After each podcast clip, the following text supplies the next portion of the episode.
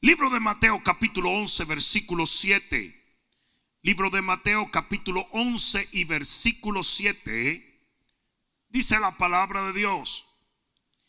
Mientras ellos iban, comenzó Jesús a decir de Juan a la gente, ¿qué salisteis a ver al desierto? ¿Una caña sacudida por el viento? ¿O qué salisteis a ver? ¿A un hombre cubierto de vestiduras delicadas? Y aquí los que llevan vestiduras delicadas en las casas de los reyes están. Pero que salisteis a ver a un profeta. Sí, os digo, y más que profeta, porque este es de quien está escrito, he aquí yo envío mi mensajero delante de tu faz, el cual preparará tu camino delante de ti. De cierto os digo, entre los que nacen de mujer, oye bien lo que dice el Señor, entre los que nacen de mujer no se ha levantado otro mayor que Juan el Bautista. Esto fue dicho por Jesús. Hasta ese entonces no había alguien más grande que Juan el Bautista. Pero el más pequeño en el, en el, reino de los cielos mayor será que él. Desde los días de Juan el Bautista hasta ahora el reino de los cielos sufre violencia y los violentos lo arrebatan. ¿Cuántos pueden decir amén?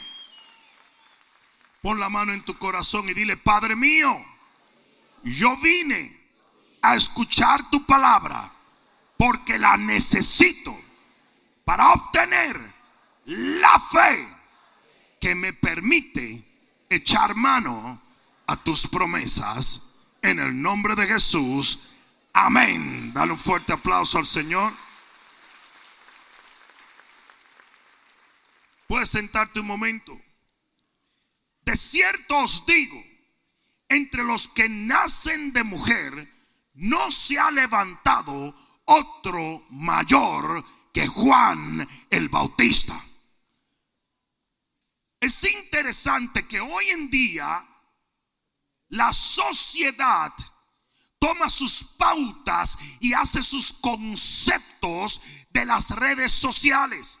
Y las redes sociales están bombardeándote diariamente diciéndote, esto es prosperidad, esto es bendición, esto es riqueza, esto es bonito, aquello es feo, esto es maravilloso, aquello no. Y constantemente la gente está recibiendo un una, ¿cómo podría decir?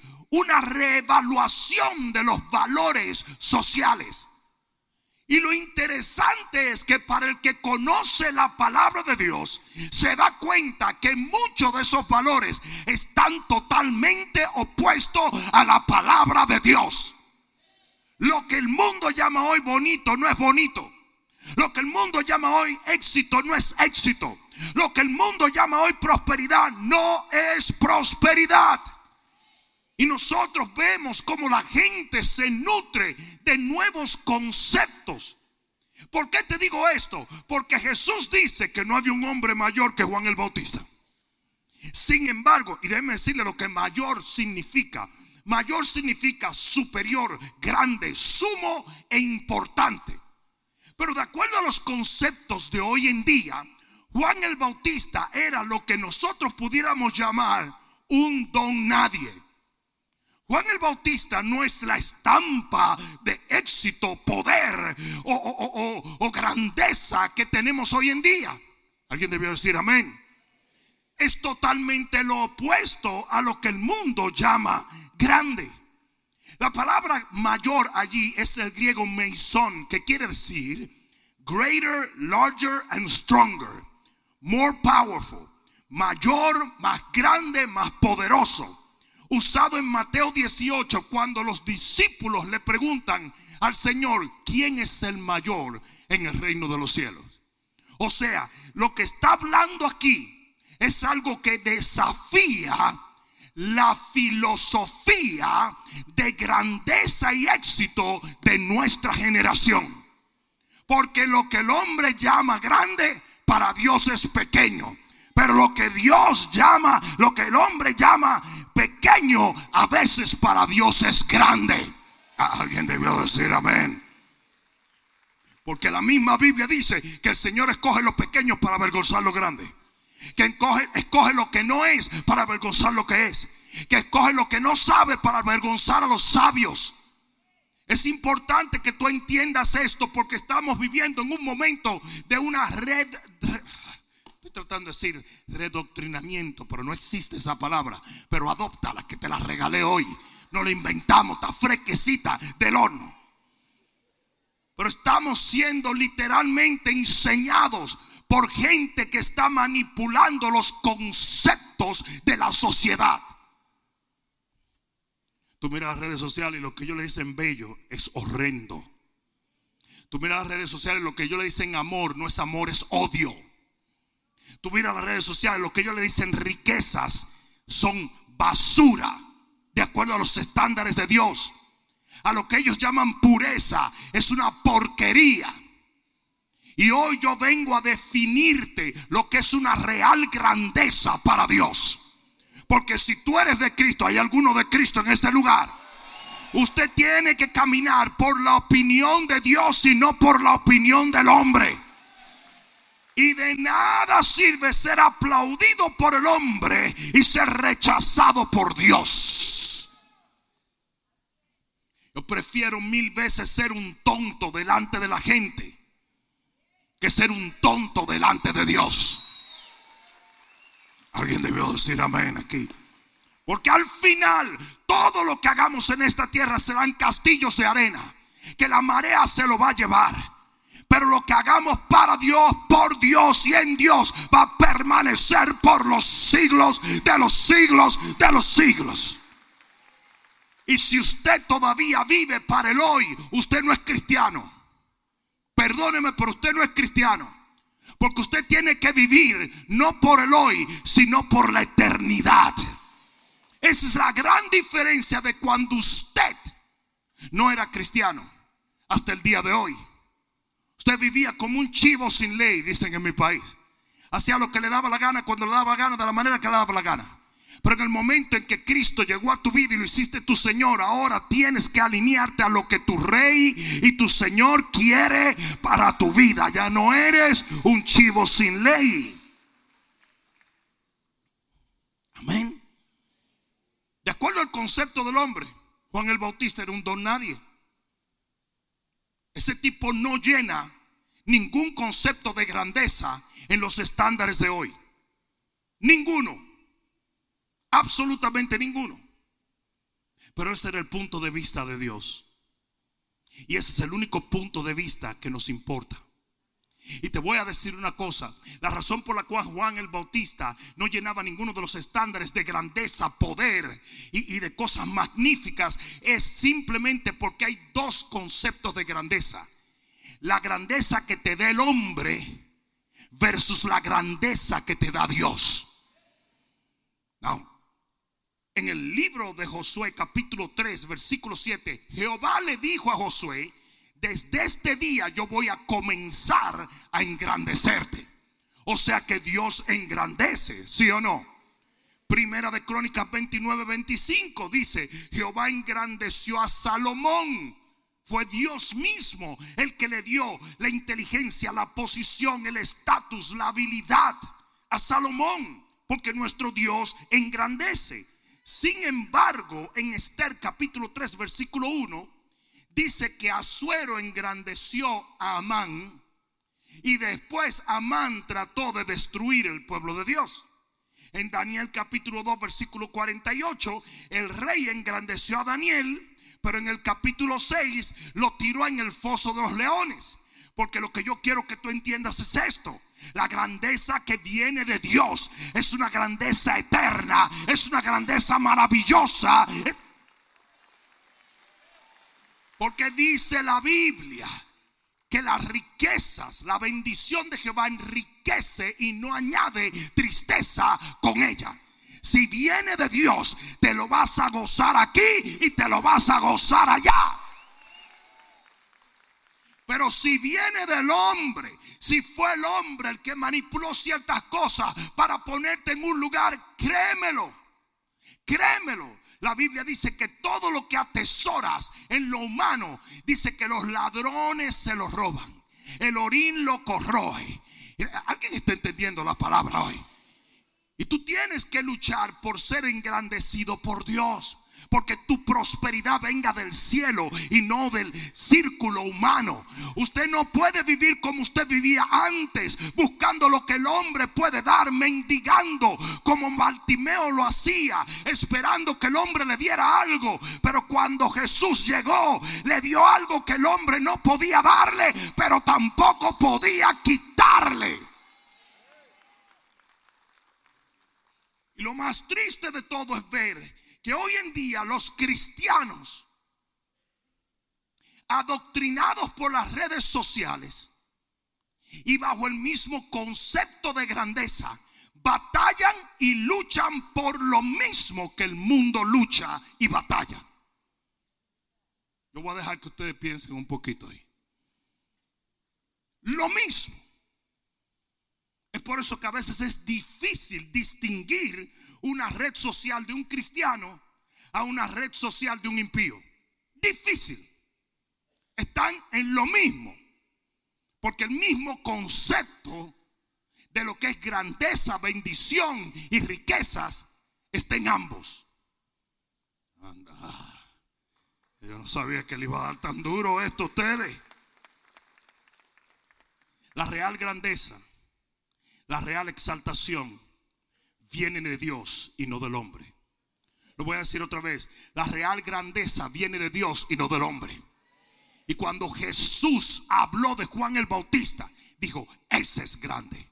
No, no, no, no solamente es grande, es el más grande que yo he visto. Todo el mundo lo miraba y decía, ¿cuánto tiene ese tipo en el banco? ¿Y cuántos seguidores tiene en Instagram?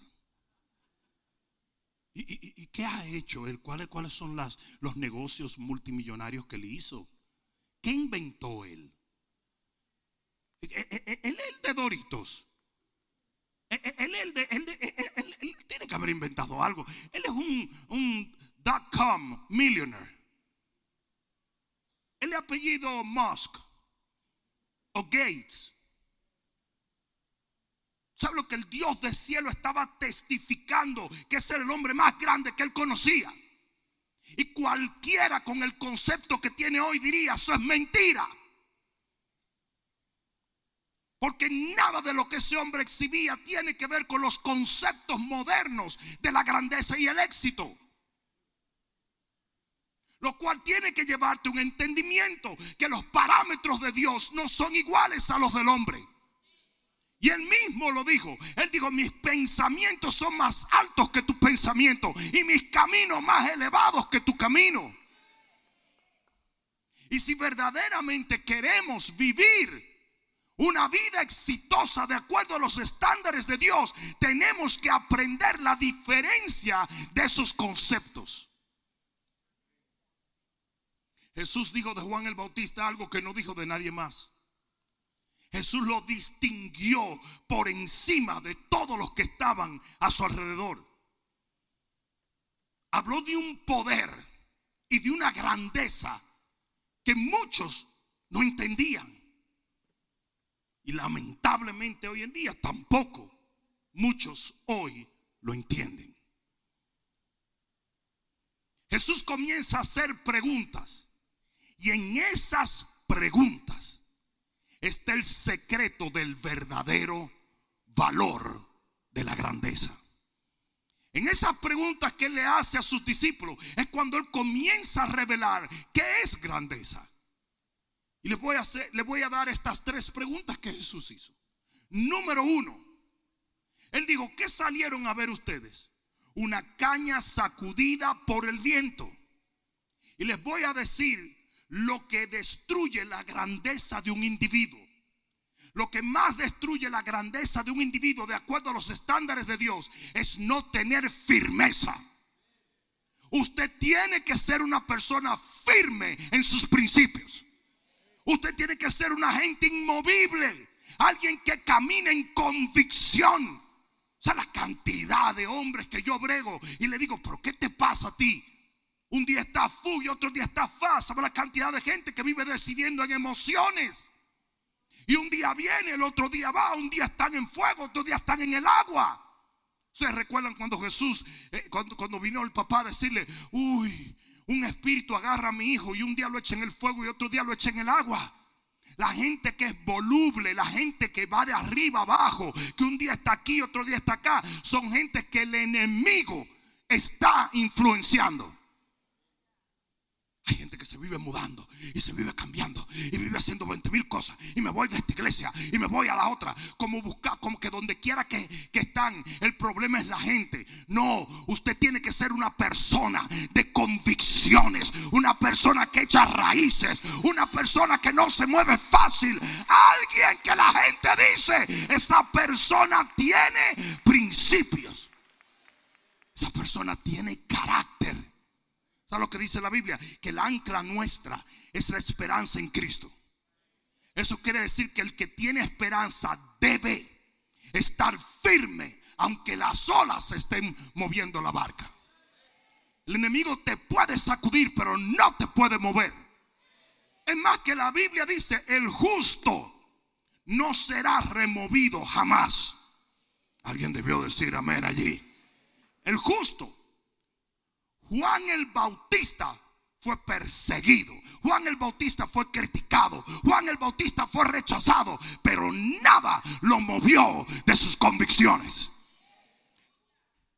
Señores, le costó la cabeza el pararse firme en lo que él creía. Y así tiene que ser el hombre que verdaderamente y la mujer que verdaderamente quiere ser grande. Una gente que es inmovible. A Dios no le impresiona mucho el camaleónico. ¿Te han visto la gente que adopta rápidamente la forma de cualquiera que venga? Y tú lo ves que, por ejemplo, en la iglesia son muy santos. En el trabajo le echan cuatro chistes asquerosos, blasfemando contra Jesús y están muertos de risa. Y tú dices, pero ¿qué pasó? Porque ellos adoptan el color de donde están. Y en vez de influenciar su medio, son influenciados por el medio.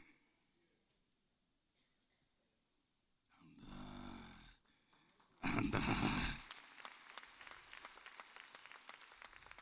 Usted tiene que ser inmanipulable.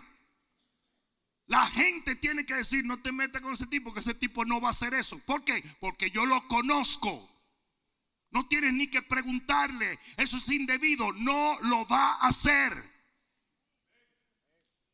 Que la gente te conozca, que la gente sepa quién eres, tus convicciones, tus principios, el sacrificio que te ha costado pararte firme para servir a un Dios tan maravilloso.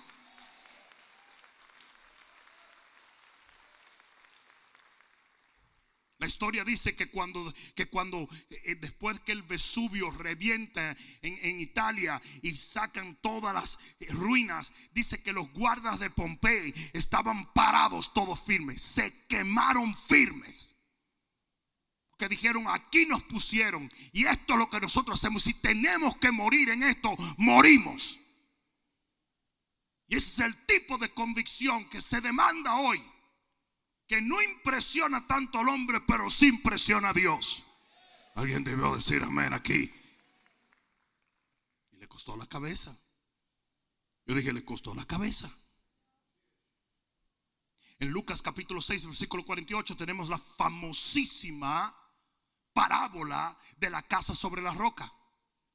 Y dice que por más que vinieron los ríos y por más que vinieron las inundaciones y los vientos, dice que no pudo mover la casa.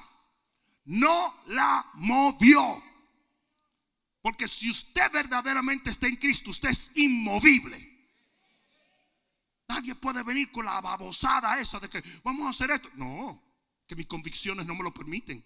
Es que no lo voy a hacer. Un montón de, de cristianos brujos hoy en día literalmente brujo, porque han bajado los estándares. Entonces soy cristiano, pero tú sabes, tú sabes, yo también soy abierto a muchas otras cosas. Es una locura. Usted tiene que ser más radical con las cosas de Dios que lo que el diablo es radical con sus tinieblas.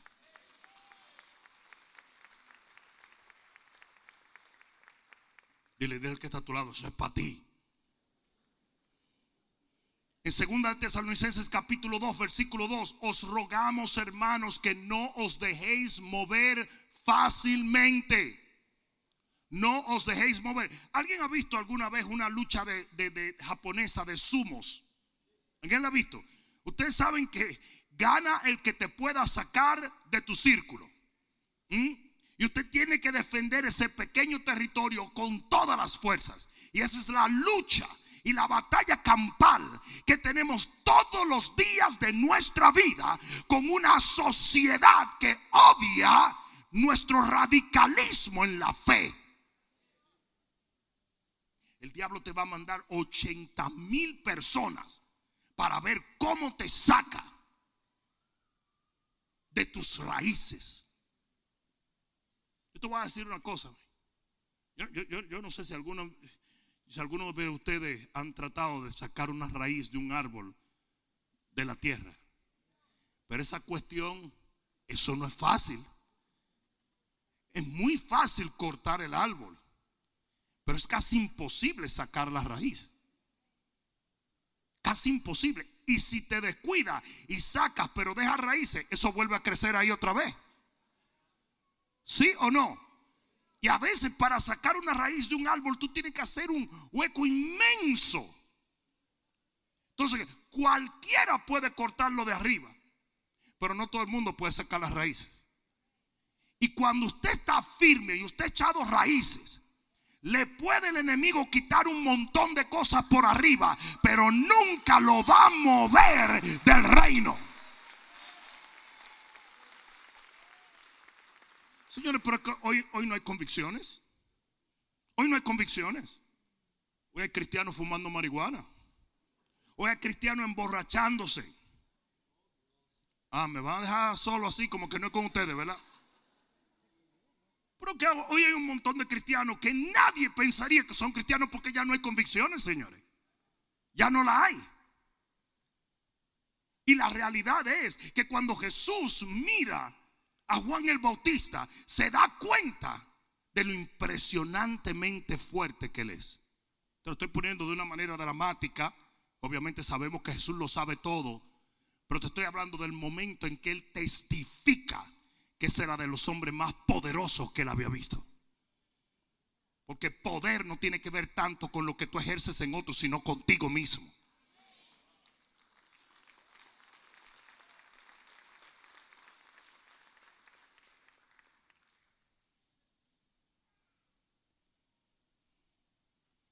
Yo, quiero decir algo, Señor. Yo lo, quiero decir, men. Yo estaba aconsejando a un pastor los otros días que me dijo que su esposa le fue infiel. Y yo le dije al pastor, mira papá, el Dios de los cielos, el Dios de Israel, dijo que usted podía darle carta de repudio a su mujer si le era infiel. O sea que ni Dios cree en eso. Ah, no quiero decirte, Jesús ayudó a una mujer adúltera. yo creo que Dios tiene favor y misericordia sobre esa mujer que fue infiel. Pero creo que una de las consecuencias debería de ser que usted no se queda con una cuernera. Ay, lo dije muy fuerte. I'm so sorry.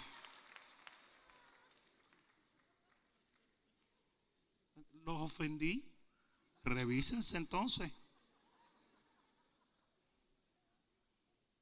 Perdónenme que fui tan franco, pero la realidad es, concho, no debe de ser la virtud de una mujer principal el serle fiel a un hombre.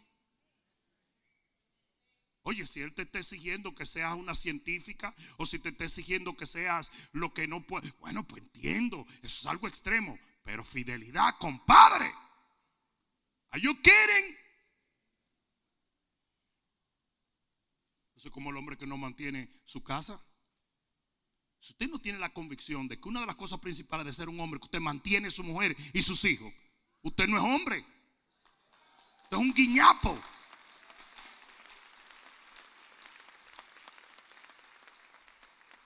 No, no le está gustando, me muevo, vamos, vamos al otro punto.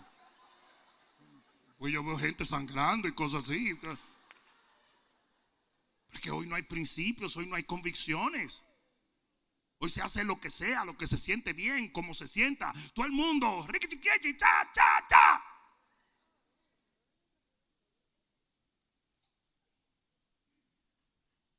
Se tiene que tener principios. Yo voy a decir un principio mío. Yo comencé en el ministerio a los 15 años. Yo no veo mujeres solas y no aconsejo mujeres solas. ¿Mm? Y ustedes me dicen, ay, es que tú tienes duda de ti. No, no, no, no. Es un principio que yo establecí. Y punto. O sea que eso de que, aló, pastor, reguetaki, taki. No. It ain't gonna happen. Eh, Mayra, ¿cuántos años tú tienes aquí? 24 años. ¿Cuántas veces yo te he llamado por teléfono? Y es una de mis líderes principales. Pero yo hablo con Jaime todo el tiempo, su esposo. Entonces yo pudiera decir, no, pero que imagínate, yo soy el papá de Mayra porque lo soy.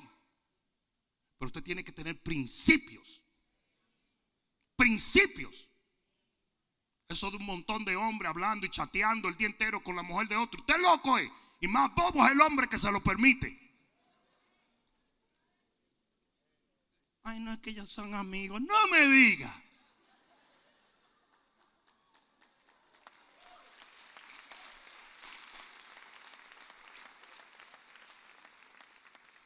¿Qué es eso? Un día va a llegar el amigo tuyo y el perro le va a estar moviendo la cola y tú vas a decir, qué raro, ¿eh? Oye, pero ese perro le ladra a todo el mundo. Concho. Lo voy a dejar ahí.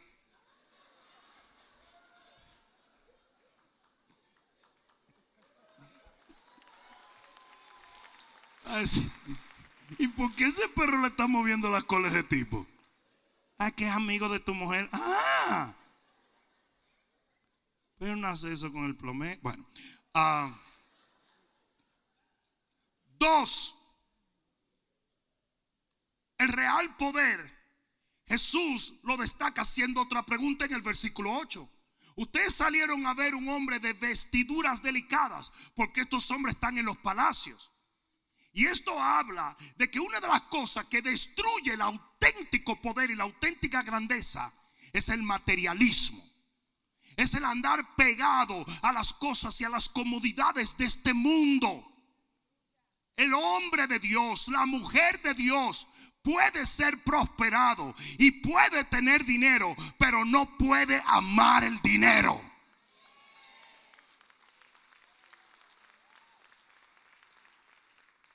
Y hoy en día el materialismo se ha hecho una virtud en la iglesia. Una virtud, todo el mundo cree. Lo material es lo último. ¡Qué bobada! ¡Qué tontería! Pero eso es lo que se nos está enseñando. La Biblia dice, hay algunos que parecen ricos pero son pobres. Pero hay otros que parecen pobres y son ricos. Usted tiene que entender que la Biblia habla de los estándares de Dios.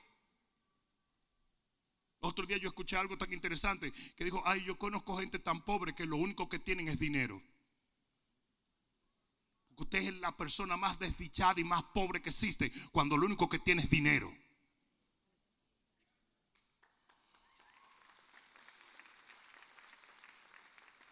En la parábola de la semilla en Marcos capítulo 4 y versículo 18. Marcos capítulo 4 y versículo 18. Mira lo que dice la palabra de Dios. Marcos 4, 18. ¿Estás allí? Mira lo que dice.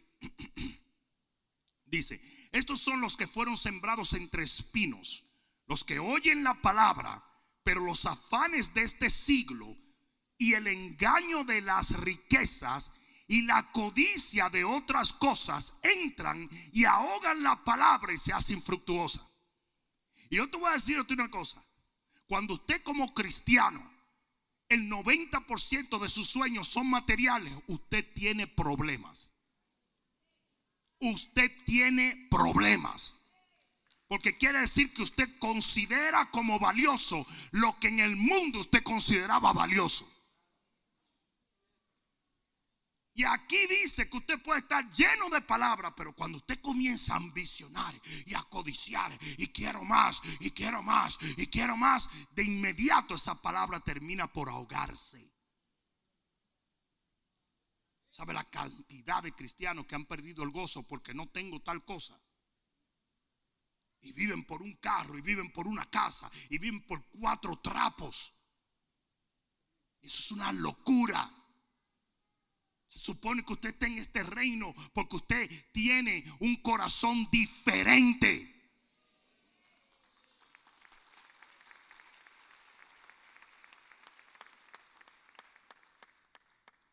A cada rato me llegan invitaciones que si, que si, a ver, que si tú vas a estar en tal país, que el, presidente te quiere conocer, que, ¿para qué quiero yo conocer a ese tipo? Por tamito esa mojiganga. ¿Y qué tal? Y, no te ofendas si tú estás aquí, pero que tal figura y tal cantante y tal futbolista. Chico, yo no tengo tiempo a veces de hablar con los hijos míos. Voy a estar de conociendo gente.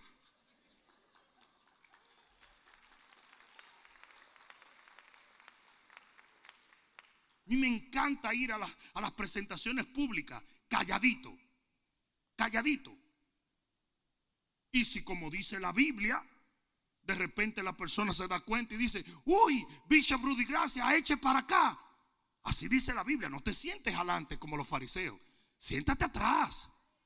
Y si el dueño de la casa te dice, allí te veo, ven, siéntate aquí, eso es otra cosa. Pero hay gente que todo el tiempo está tratando de usar un tráfico de influencia y que si, ok, que si, no, hombre, no. Usted conoce a Jesús, al creador del universo.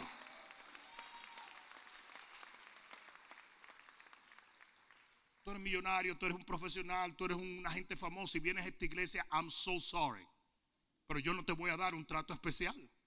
No lo voy a hacer. ¿Por qué? Porque no es bíblico. Porque en la mesa del Señor somos todos iguales.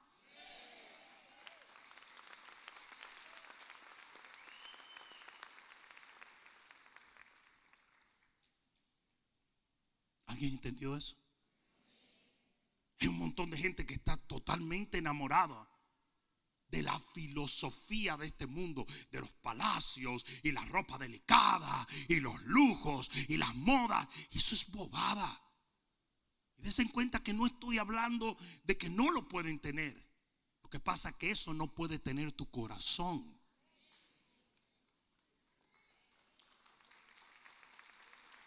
Otro día alguien me dijo, wow, pastor, pero esos tenis cuestan tanto. Yo dije, sí, pero yo, I can afford Yo los puedo comprar. Malo fuera si tú no los puedes comprar y dejas de comer para comprarte unos tenis traposos. Maneja el carro que usted pueda. Vista la ropa que usted pueda. Viva como usted pueda. Y ponga a Dios primero. Señores, hay gente, hay gente que no puede ni venir a la iglesia porque tiene tres trabajos para comprar trapo está metido en Amazon. Y no vienen a la iglesia, no tienen tiempo de adorar a Dios. Viven vueltos locos. Y después juquean a los hijos con lo mismo. Amén. Yo vi un chamaquito los otros días, mano, y me reí porque el tipo estaba, parecía un modelo. Tú estás hablando de un chamaquito de 8 años. Y esto parecía un modelo es chévere. Lo que yo no entendería es que un papá trabaje dos trabajos para entrarlo en la vanidad de este mundo. That I will not understand. Ahora usted lo puede hacer, hágalo.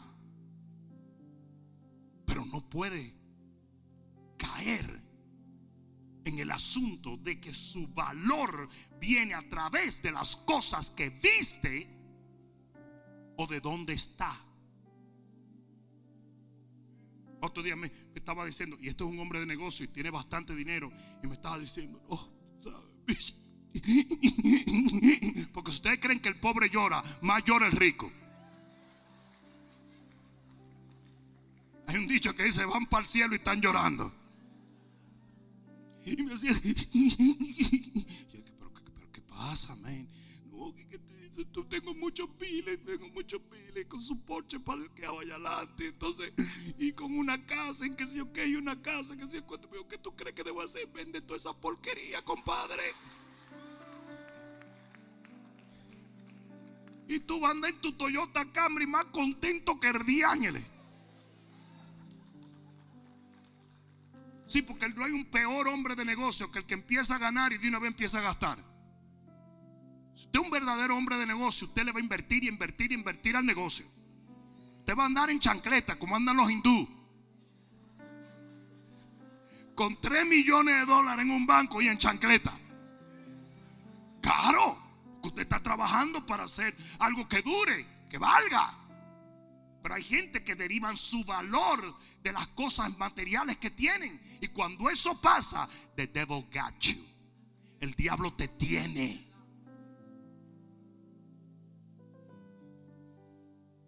Tiene. Un día yo, tenía como cinco Rolexes. Y el Señor me dijo, regálalo. Tink, tink, tink, tink, tink. Lo regalé. Ni los mismos pastores al que yo le regalé los roles entendían lo que yo estaba haciendo. Tan frustrados. Dicen, pero que yo no entiendo, yo no entiendo. Yo, yo, tampoco, yo tampoco. Bueno, ustedes fueron testigos de, un par de, situaciones donde yo le, papá. Y cuando esos relojes se fueron, yo sentí como una paz, como, ¿sabe por qué? Porque me di cuenta que yo nunca voy a valorar la bendición por encima del que bendice.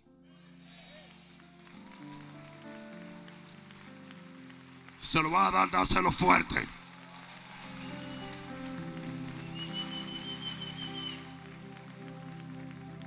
En 2 Timoteo 3:4 dice que vendrán hombres amadores más de los deleites que de Dios. En Proverbios dice que el hombre que ama los ungüentos no es bueno. La gente que está siempre tan cómodo y batallando por la comodidad y quiero más comodidad y siempre está llorando y quejándose. Mira, Abraham le dijo a Lot, si te vas a la izquierda me voy a la derecha. Y si te vas a la derecha me voy a la izquierda. Y Lot miró a las planicies de Sodoma. Y Abraham miró y lo que quedaban eran las escabrosas, horribles montañas hacia el otro lado. Y Lot dijo, entonces yo decido primero. Dale, dale, primo. Yo quiero las planicies, yo quiero el valle de Sodoma. Él dijo, ok, me voy para allá. Y nada más hizo apartarse de ahí cuando se le apareció Dios y dijo, I got you. ¿Y qué pasó con Lot? Perdió todo. Y con Abraham ganó todo.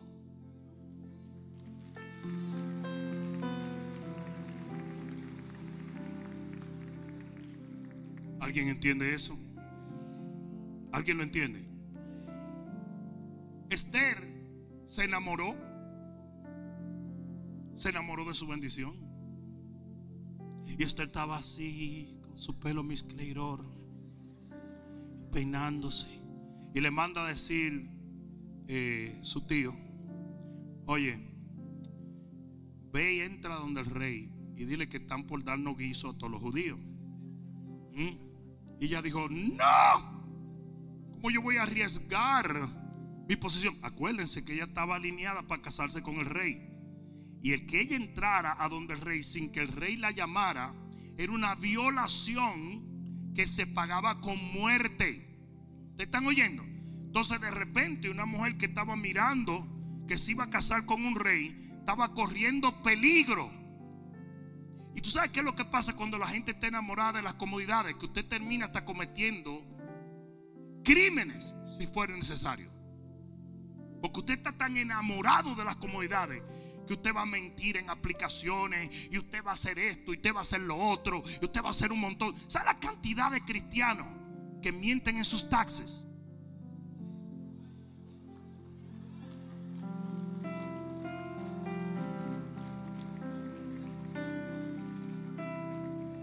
¿Y cómo tú lo sabes? Pero porque yo lo conozco, porque mienten en sus diezmos. Entonces you gonna tell me, baby, que tú hiciste 5 mil pesos el año pasado con ocho muchachos. ¿Y de qué vivían? De aire. Si mienten en sus diezmos, ¿tú te crees que no van a mentir en sus taxes? Claro que sí. Pero es porque el materialismo te toma y te lleva a hacer cosas indebidas. Y le mandó a decir su tío Maldoqueo, mira peluca. Oye lo que te voy a decir. Tú estás muy free fly y muy contentica, que te vas a casar, que tú esto. Pues oye lo que te voy a decir. Si tú no cumples con la asignación por la cual Dios te puso en esa posición, tú y tu familia serán destruidos. Porque para esto fue que Dios te llamó. Para un momento como este.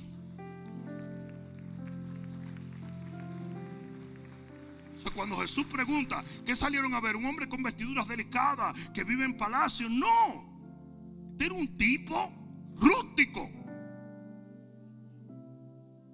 Un tipo rústico. O sea, la pajarería que hay entre los hombres. Tantos hombres con sus uñitas pintadas y mordiendo sus uñitas y depilándose y todo eso.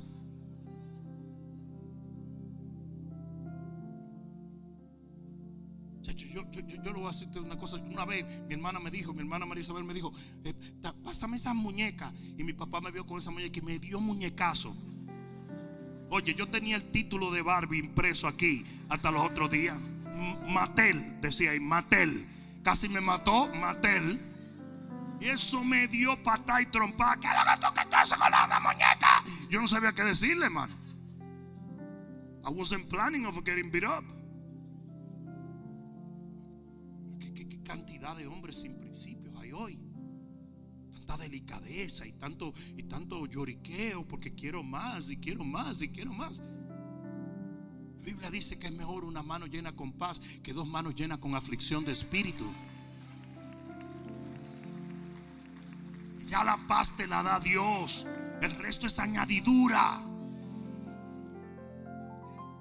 Y la tercera cosa, y con esto termino, de lo que es un real poder, es que el Señor le pregunta en el versículo 9, ustedes salieron a ver un profeta. Y le voy a decir lo correcto. Porque esto habla de orgullo religioso, de narcisismo religioso. Hoy todo el mundo es profeta. Hoy todo el mundo es pastor. Hoy todo el mundo es una eminencia. Porque en las redes sociales nadie te conoce ni ve tus frutos. Entonces usted puede pararse, babosear lo que leyó o lo que vio en YouTube y le mandan dinero. Entonces hoy en día hay un montón de gente auto llamándose al ministerio. Cuando dice la Biblia que de los cinco ministerios tiene que ser el mismo Señor Jesús el que te otorga esa posición. Es por eso que dice la Biblia que un día vendrán diciendo, echamos fuera demonios, hicimos esto. Yo voy a decir, yo nunca los conocí, yo nunca los envié, yo nunca los ordené, yo nunca te dije que hicieras eso. Porque el Señor se reserva, se reserva la autoridad de poner ministros. Pero hoy en día hay un montón de gente ilegítimamente ministros del Evangelio ilegítimamente. Cuando dice la Biblia, ni siquiera se llamen maestro, porque hay mayor condenación en ello. Entonces hay condenación por hacer eso, por autoponerse un título. Entonces mira qué interesante, cuando dice Jesús salieron a ver un profeta, era interesante porque mira lo que dijo Juan el Bautista. Mira lo que dijo Juan el Bautista, capítulo 1 del libro de Juan, rapidito, Juan 1, 19. Juan 1, 19 allí? No. Mira. Ese es el testimonio de Juan cuando los judíos enviaron a Jerusalén sacerdotes y levitas para que le preguntasen, ¿tú quién eres? Confesó y no negó, sino que confesó, yo no soy el Cristo. Empezó por ahí. 21. Le preguntaron, ¿qué pues? ¿Eres tú Elías? dijo, no soy. Elías era un profeta. Le dijo, ¿eres tú el profeta? Él respondió, ¿qué? ¿Qué respondió? Voy al profeta por todos sitios. Le dijeron, entonces, ¿quién tú eres? Para que demos respuesta a los que nos enviaron. ¿Qué dices de ti mismo? Esa es la gente, siempre está empujándote a que tú digas lo que no tienes que decir. Dice aquí, dijo, yo soy la voz de uno que clama en el desierto. En otras palabras, yo soy un mensaje. Nada más. Entonces yo quiero que tú entiendas este asunto. Jesús dijo, él era un profeta, pero él dijo, yo no lo soy. Porque el que tiene que nombrarte es Dios.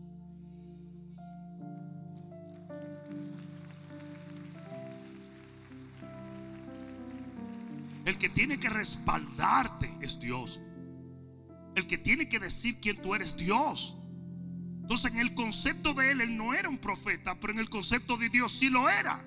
Hoy es al revés. Aquí había un tipo que era santero. Y el tipo hacía su billete haciendo santería. Pues se convierte, es liberado y de una vez empezó a pensar, ¿y cómo yo hago billete? Ya yo no, ya yo no soy santero tengo que ser pastor y profeta. Yo le estoy hablando de un tipo más verde que una lagartija. Se fue a abrir una iglesia. Lo primero fue que el diablo lo agarró y lo desfifarró, le destruyó su matrimonio y lo metió preso. ¿Por qué? Porque hoy es lo contrario. Hoy hay gente que dice, yo soy profeta y Dios dice, no, tú no eres profeta. Yo no te llamé y por eso no te voy a respaldar. Ay, ¿tú te crees que porque tú tengas un Instagram o tengo un Facebook ya tú eres pastor y profeta? Are you kidding?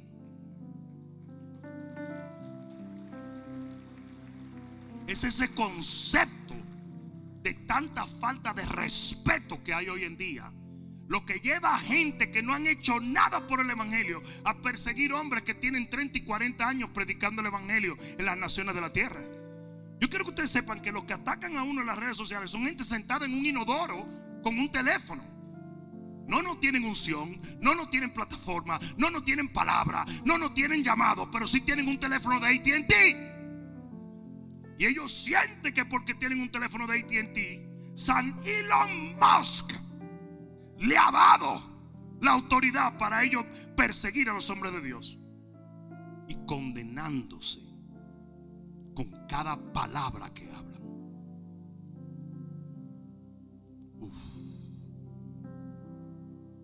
Vamos a cantar. No, vamos a terminar. Entonces, ¿dónde está la real grandeza?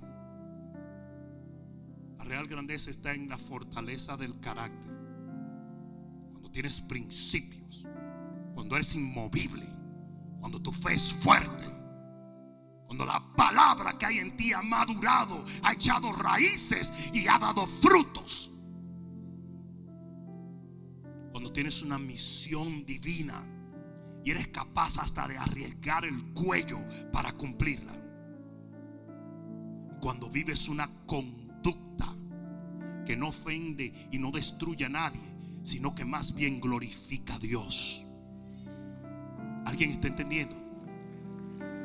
No, grandeza de acuerdo a Dios. No es tener 10 millones de dólares en un banco. Grandeza de acuerdo a Dios no es, no es eh, eh, dormir en los hoteles más caros del mundo.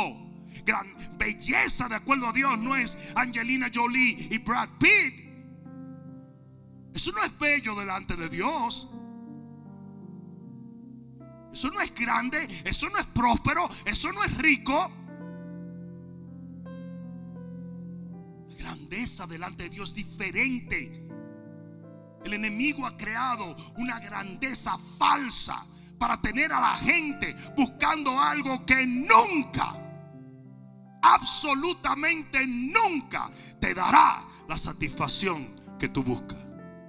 Es por eso que tú ves las estrellas de Hollywood cada vez buscando más y ves que se suicidan y ves que se matan, se cortan. Esa misma persona, con todo el respeto, Angelina Jolie, ha sufrido por años de cutting herself. Se corta y se corta y se corta y se corta. ¿Por qué? Porque se odia. Porque tiene un espíritu dentro de ella que mientras más tiene y mientras más adquiere, más se odia. Entonces tuve gente que cantaban en una iglesia en Cali alabanzas a Dios. Y después de los 50 millones de dólares y la fama, ahora andan cantándole al ex, marido de ella que es un que y un quesillo cuánto. Porque en aquel tiempo ya no era grande, pero ahora sí es grande. Pero en aquel tiempo era feliz y ahora es la mujer más infeliz de la tierra. Pero eso es lo que el diablo quiere vender. Ah, no, porque le veo la cara a todo el mundo como, ¿y de quién está hablando él? ¿Será de la gran ramera de Apocalipsis? De la nova. Te va a caer una disciplina por. Algo sabes tú que yo no sé. ¿Cómo tú sabías que era la loba esa? ¿Ah?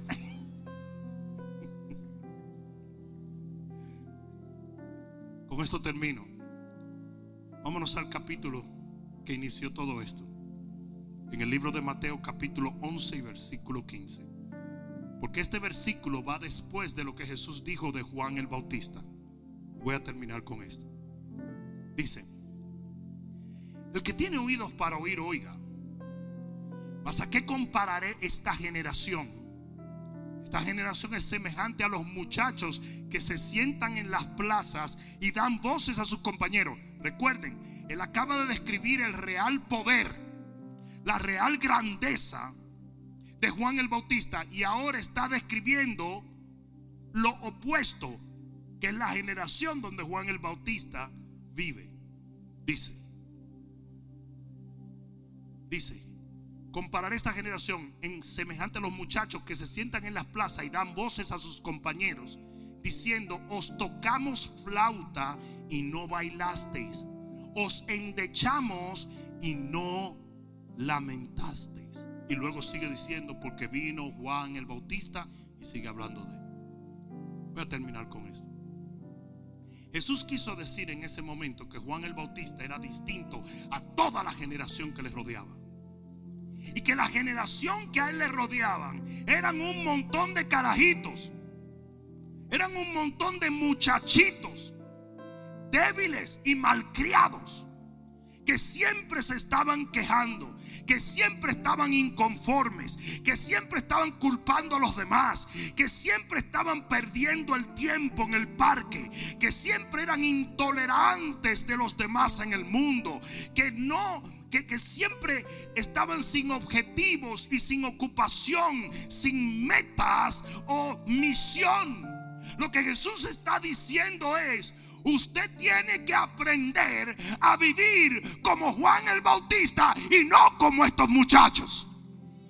Y hoy estamos viviendo en una generación de literalmente eso que describe Jesús.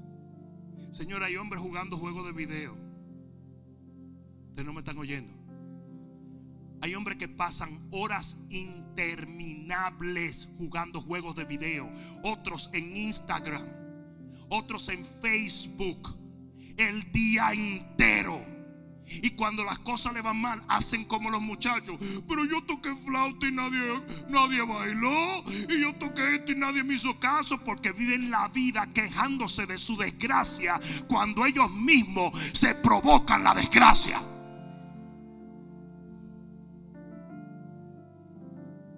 A Jesús exaltó el carácter de Juan el Bautista y se burló de esos que no hacían más que perder el tiempo y vivir quejándose y haciendo tonterías.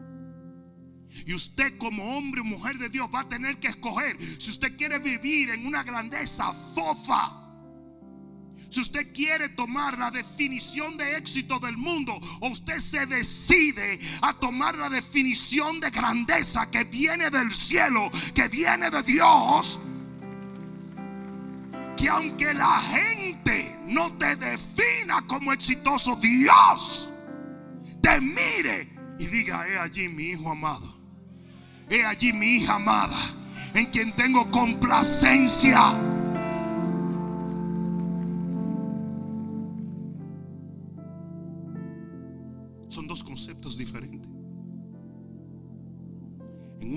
Te aplaudirá. En otra Dios te aplaudirá. Y si tú vives en este reino, es mi idea, no sé, quizás es un poco loca, pero es mi idea que tú deberías de buscar, como dice la misma Biblia, la alabanza que viene de Dios y no la que viene del hombre.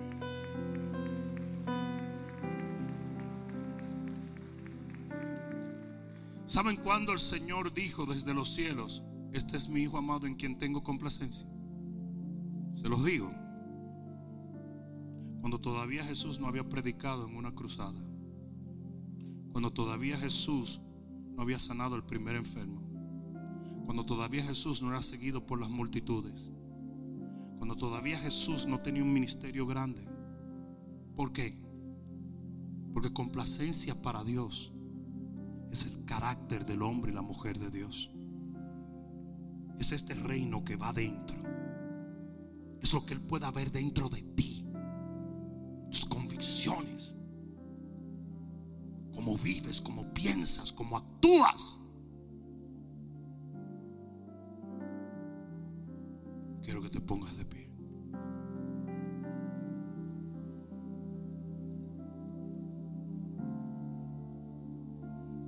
De los hombres nacidos de mujer, no hay uno mayor que Juan el Bautista. Dicho por Jesús. Cualquiera que hubiera estado alrededor hubiera dicho, pero no entiendo, no, no comprendo, eso no es cierto. Si lo hubiera dicho de Salomón, si lo hubiera dicho del rey David, si lo hubiera dicho de otro, de un monarca, de, de, alguien grande, lo entiendo. ¿Qué es lo que Jesús está viendo en este hombre? Su carácter. Está viendo quién Él es por dentro. Eso es lo que Dios ve. Te voy a decir una cosa. Cuando Dios ve eso en ti, no es que tú no puedes cometer errores, sí vas a cometer errores. Cuando Dios dijo que David era el hombre de acuerdo a su corazón, David cometió sus errores después. Pero eso no exoneró la esencia de quien Él es. La esencia de quien Él decidió ser por Dios, para Dios y en Dios. Yo lo que necesito que quede bien claro en este día es que el concepto de grandeza, de poder, de prosperidad, o de belleza que el mundo está exponiendo hoy no es real.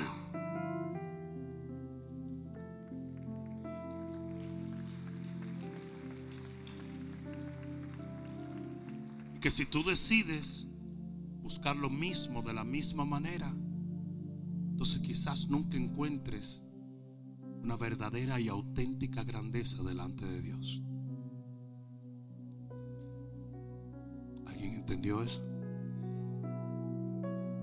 La Biblia dice que Jesús se paró al lado de las ofrendas y los fariseos echaban, por decir así, miles de dólares.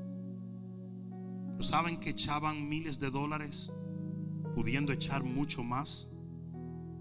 Porque ellos hacían trucos para no tener que dar tanto dinero, sino mantenerlo. ¿Están entendiendo? Pero de repente pasa una mujer y echó un par de dracmas. Y Jesús dijo, ella echó más que ellos. Y cualquiera en ese momento hubiera dicho, men, Jesús sabe predicar, pero como que no sabe contar. Pero no era eso. Es que la contabilidad de Dios es distinta a la del hombre.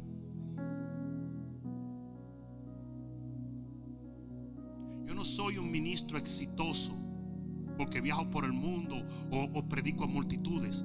No, soy un ministro exitoso porque me he podido mantener firme sirviéndole a Dios todos los años de mi vida.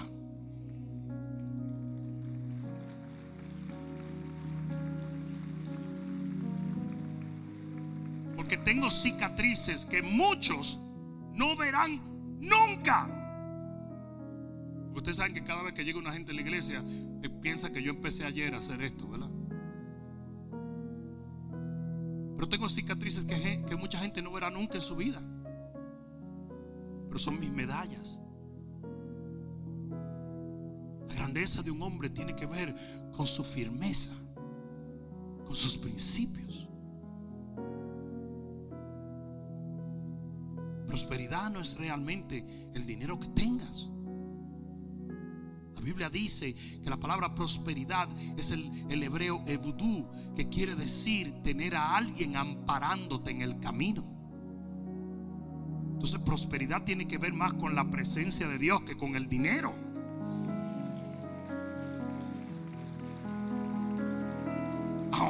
Obviamente, si tú tienes un Dios amparando todo lo tuyo, claro que todo se va a multiplicar y va a crecer punto es que la verdadera prosperidad no tiene que ver tanto con lo que acumulas, sino con su presencia sobre tu vida. Ahora, muy bien, Bishop, está mal que prosperemos, está mal que tengamos... Absolutamente no. Claro que no. Pero de acuerdo a la palabra de Dios, en el capítulo 28 de Deuteronomio, no dice que tenemos que perseguir las bendiciones. Dice que tenemos que perseguir a Dios. Y cuando perseguimos a Dios, las bendiciones nos persiguen a nosotros.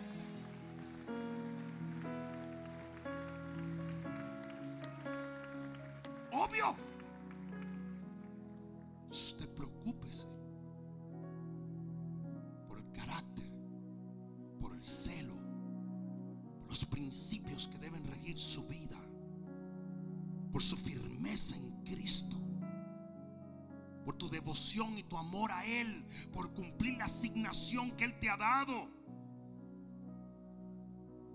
No por la definición que el mundo tiene de ti.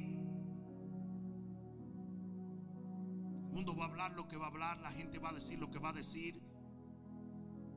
Pero lo importante es que mientras decían que Jesús echaba fuera demonios por el príncipe de los demonios, todo el que estaba alrededor escuchó una voz que dijo, este es mi Hijo amado en quien tengo complacencia.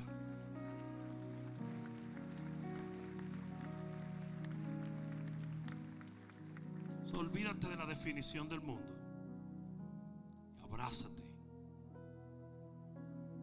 concepto que Dios tiene de ti. Padre, gracias te doy en esta noche. Porque sé muy bien que esta palabra, Señor, va a calar hondo en el corazón de un pueblo hambriento y sediento de la grandeza auténtica, a que viene de ti, de la bendición que no añade tristeza con ella. Gracias por permitirnos en esta noche masticar tu palabra, discernir tu palabra, digerir tu palabra. Hasta que esa palabra se haga carne en nuestro hogar, en nuestro matrimonio, con nuestros hijos, en nuestros negocios, en nuestro ministerio.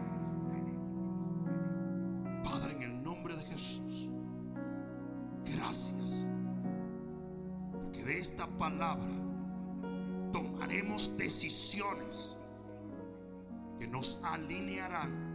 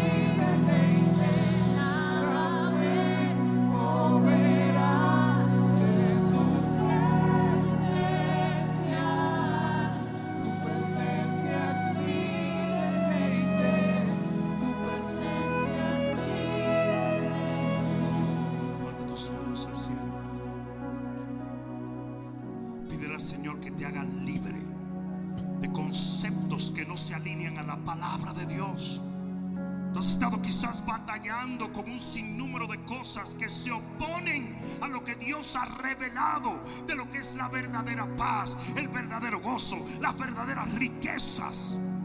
Pídele a Dios que te limpie de todas estas cosas y que tú comiences a alinear tus pensamientos y tu corazón, tus emociones a la palabra de Dios.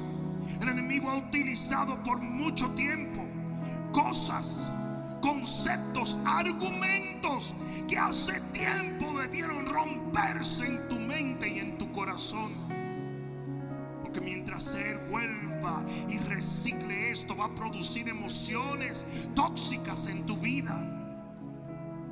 Tú estás en este reino. Dios te arrebató de las tinieblas para que tú persiguieras cosas que las tinieblas nunca pudieron darte.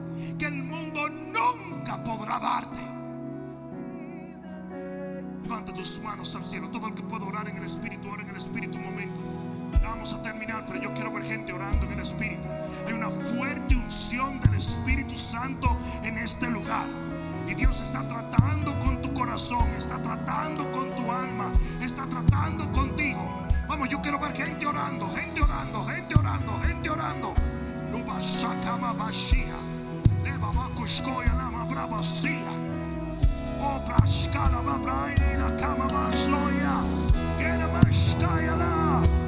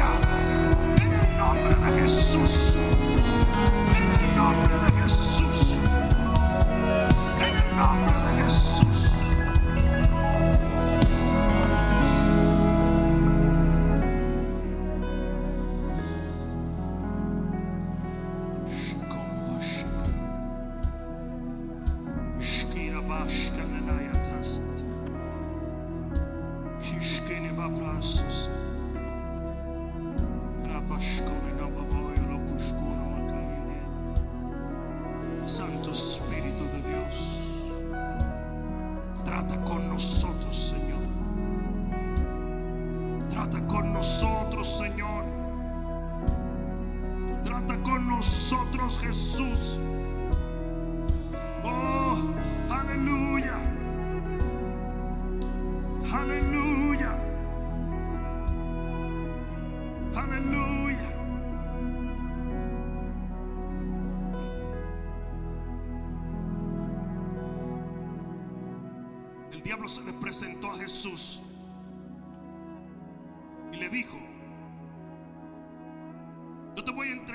Todo el poderío y las riquezas de los reinos del mundo. Si tú rechazas aquello que tu padre te envió a hacer, te lo entrego todo. Porque el enemigo pensó que esta sería la definición de éxito de alguien como Jesús. ¿Por qué? Porque esa era su definición de éxito. Jesús instantáneamente hubiese tenido riquezas, autoridad a nivel global. Hubiese tenido un montón de cosas que es lo que el mundo define como éxito. Pero Jesús le dijo, vete Satanás, porque a tu Dios solamente servirás y a tu Dios solamente adorarás.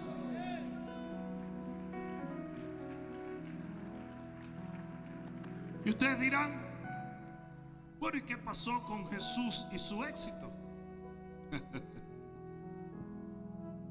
Él es el rey de reyes y el señor de señores. Por la eternidad. Yo dije por la eternidad. Porque una cosa es lo que el enemigo te da y otra cosa es lo que Dios te entrega. Y tú eres el que decide de quién vendrá tu bendición. Si viene del enemigo, entonces llénate de orgullo, haz las cosas malas, haz lo que tú quieras, persigue la carne, persigue lo material, haz, haz todo eso. Que es lo que estabas haciendo antes de estar en este reino. Pero si tú quieres que tu bendición venga de Dios, entonces persíguelo a Él. Su propósito. Lo que Él quiere que tú hagas. En obediencia, en amor, en fervor, en celo. Y un día te encontrarás en un lugar que de acuerdo a los estándares del mundo quizás no será multimega millonario, no todo el mundo es llamado a eso. Pero tendrás lo que el dinero no puede comprar. Tendrás gozo, tendrás paz, tendrás bendición. Dejarás un legado en esta tierra.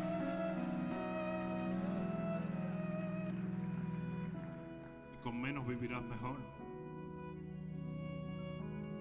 Levanta tus manos al cielo y dile, Padre, en este día yo entiendo por tu palabra lo que es la verdadera grandeza.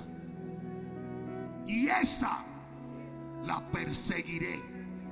Persiguiéndote a ti, amándote a ti, sirviéndote a ti por todos los días de mi vida. Para que tu bendición sea añadida a mi vida sin que venga ninguna tristeza con ella. En el nombre de Jesús, el que lo crea diga amén. Vamos a darle un grito de victoria al Señor. Vamos que se oiga en el cielo.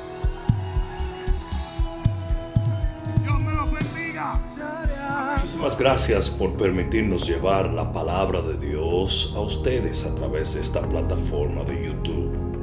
No te olvides de suscribirte y de encender la campanita de notificaciones para que no te pierdas nada de lo que Dios pone en nuestro corazón para ti y para los tuyos. Dios te bendiga.